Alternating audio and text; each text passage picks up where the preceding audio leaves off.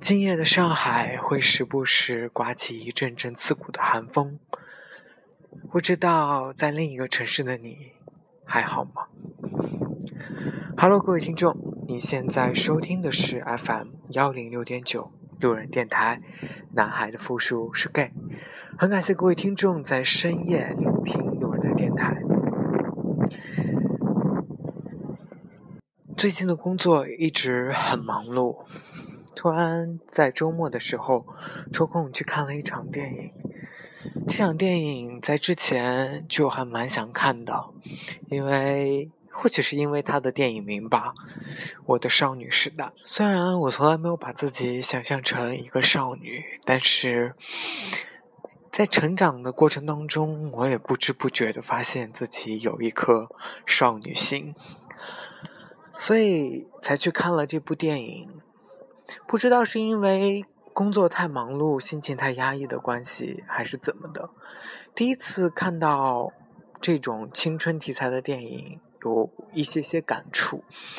以前看《致青春》或者是《匆匆那年》的时候，都没有对这种题材的电影有过太多的好感，而这一次让我确实产生了一些反思。青春类题材的电影存在的价值，我觉得可以从两个方面去说。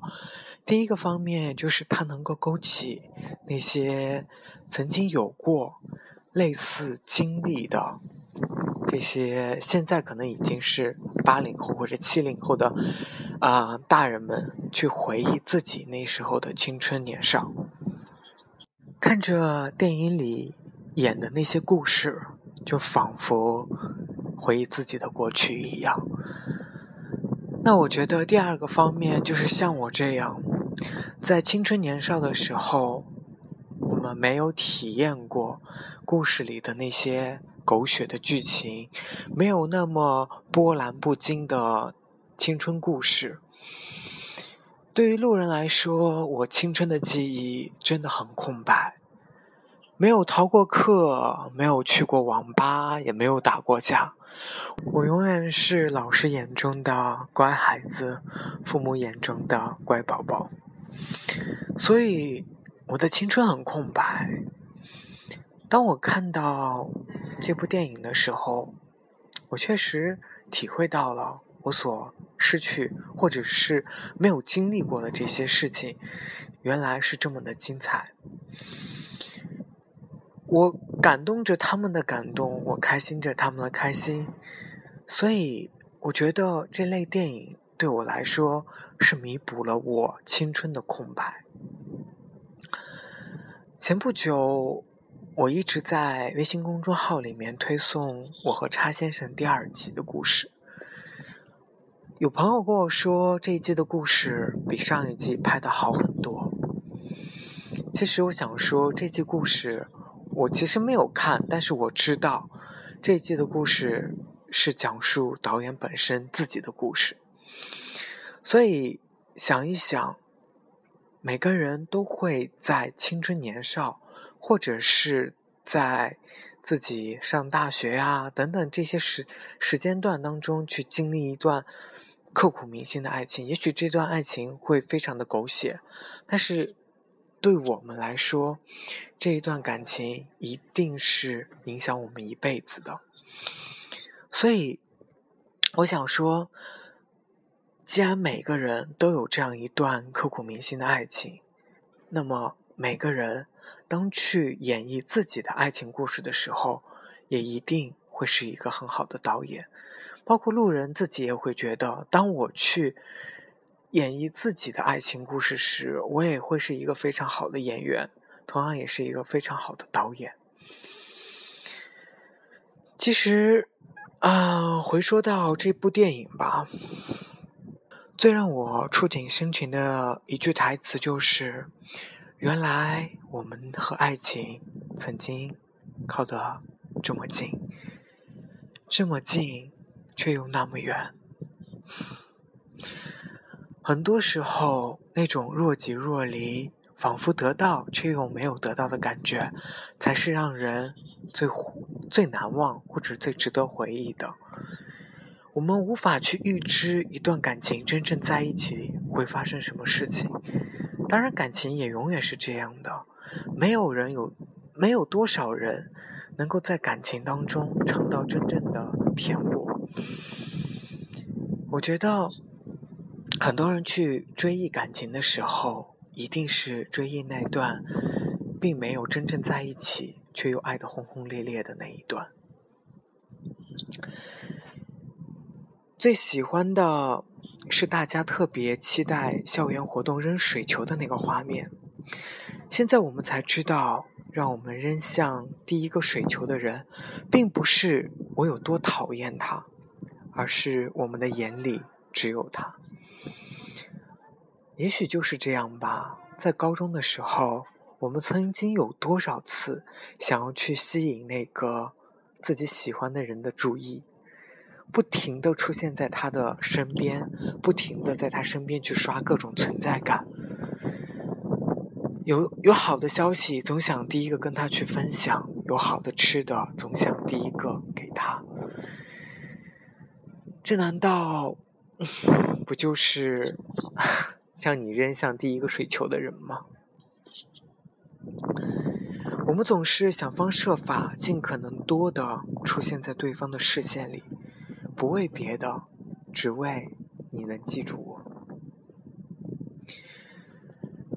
电影里有一句台词，我觉得写的很棒。虽然是描述小女生的心思，但我想说，在同志的圈子当中，很多 gay 也会有这样小心思。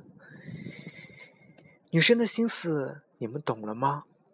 女生说没关系，就是有关系。说我没事，就是我有事。当一个女孩不理你，不是她讨厌你，而是她在乎你，非常非常的在乎你。其实男生又何尝不是呢？对不对？那些天真纯洁的小兽们，又何尝不拥有一颗单纯的少女心呢？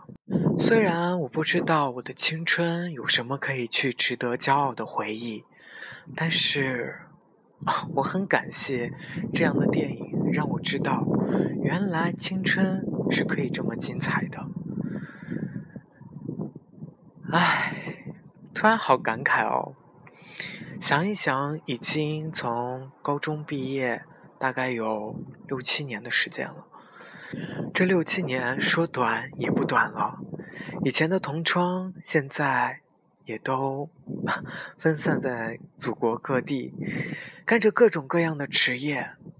很想问一句：现在的你们过得都好吗？当我们依旧会怀念那个追星喊老公、给变态老师起外号、会因为走路有被喜欢的男同学保护。而感到高兴，明明想问喜欢的人喜欢什么样的女生，却遮遮掩掩的那个少女时代，也是因为你，才有现在的我。对了，记得给曾经暗恋的、暗恋过的他发微信，让他去看这一部《我的少女时代》。谢谢你曾经出现在我的青春里。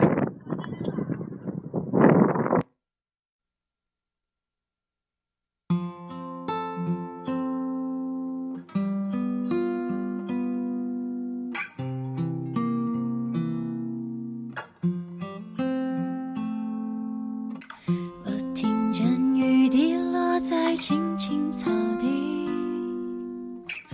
我听见远方下课钟声响起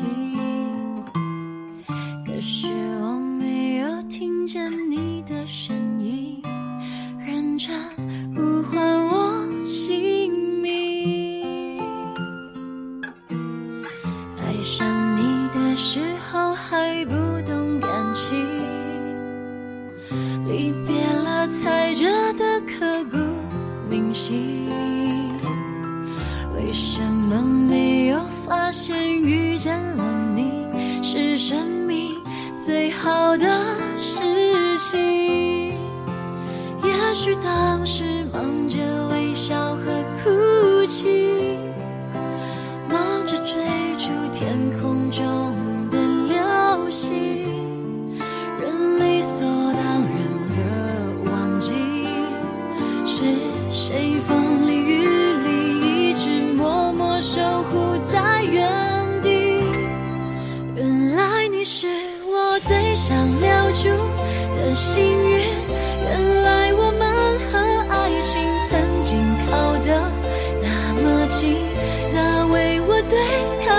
世界的